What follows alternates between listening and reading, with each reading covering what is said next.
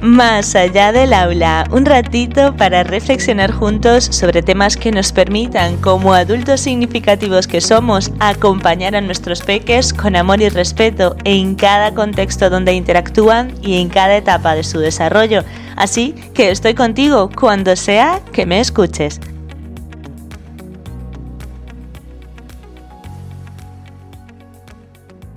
Si yo tuviera un hijo así.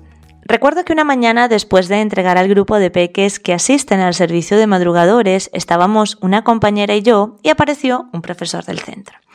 Mientras los peques hacían la fila y se unían a la fila de su clase, hubo un peque de la clase de 5 años que ya estaba etiquetado como el que pega y se porta muy mal, que antes de meterse en la fila empujó y pegó a todos sus compañeros mientras se reía, a lo que el profesor y mi compañera comentaron. Buah, si yo tuviera un hijo así, no sé lo que haría. Vamos, que mínimo me pego un tiro. Buah, sería horrible. No me extraña que la madre esté como esté, aunque, bueno, en parte es cosa de ella, porque no parece ponerle límites.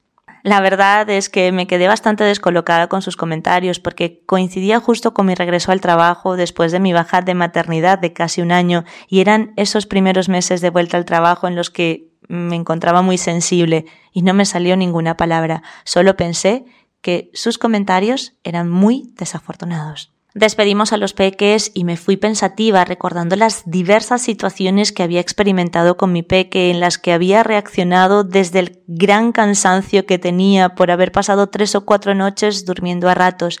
Y no desde la situación que no supe afrontar adecuadamente, como por ejemplo un cambio de ropa total justo antes de salir porque se hizo caca y manchó toda la ropa, un cambio de ropa mientras tomaba un café porque vomitó, estar media hora más dándole pecho en vez de dormir después de haber estado toda la noche despertándome a ratos para darle pecho, y las muchas veces que lloré porque no sabía si podría afrontar otras situaciones cuando el peque estuviese en otras etapas y el cansancio fuese más grande, porque además yo estaría trabajando.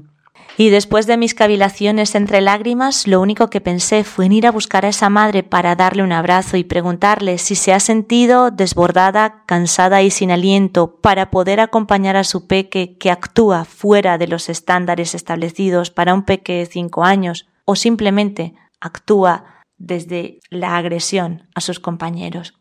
Asimismo, pensé hablar con mi compañera y el profesor para recordarles que las actitudes de SP que tienen un origen y que sus comentarios, más que ayudar a encontrar una solución o un acompañamiento respetuoso, lo que hacen es seguir desplegando y estirando la etiqueta por todo el ser del niño.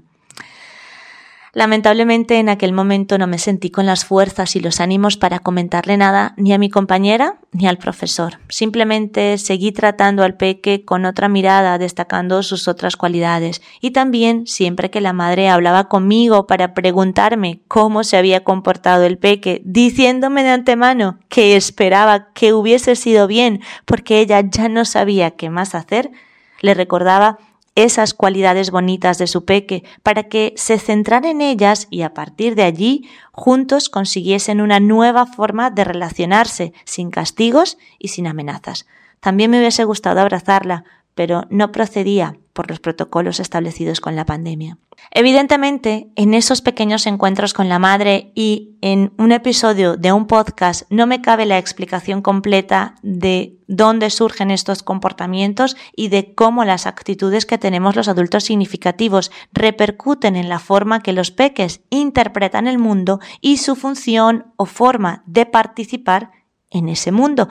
Pero sí que quiero dejar muy claro que las etiquetas y comentarios desafortunados, tanto para el peque como para los adultos significativos que interactúan con ese peque, llamémosle disruptivo, no aportan absolutamente nada.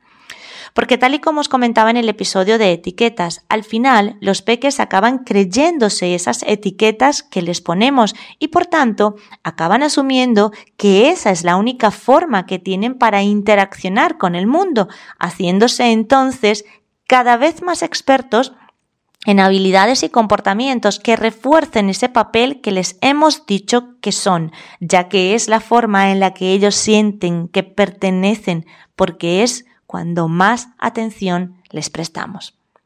Así que otra vez nos invito a pensar antes de soltar cualquier comentario a un adulto significativo con relación a la interacción que establece con sus peques, porque en realidad no sabemos qué haríamos si tuviésemos un hijo así.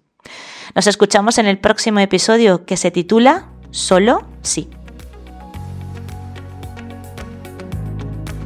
Si te gustó este episodio y crees que puede aportar a otros, compártelo. Nos escuchamos cada miércoles y viernes para reflexionar juntos aquí, más allá del aula. Recuerda que puedes contactar conmigo a través de Instagram arroba entre saberes y sabores o en la web entresaberesysabores.com.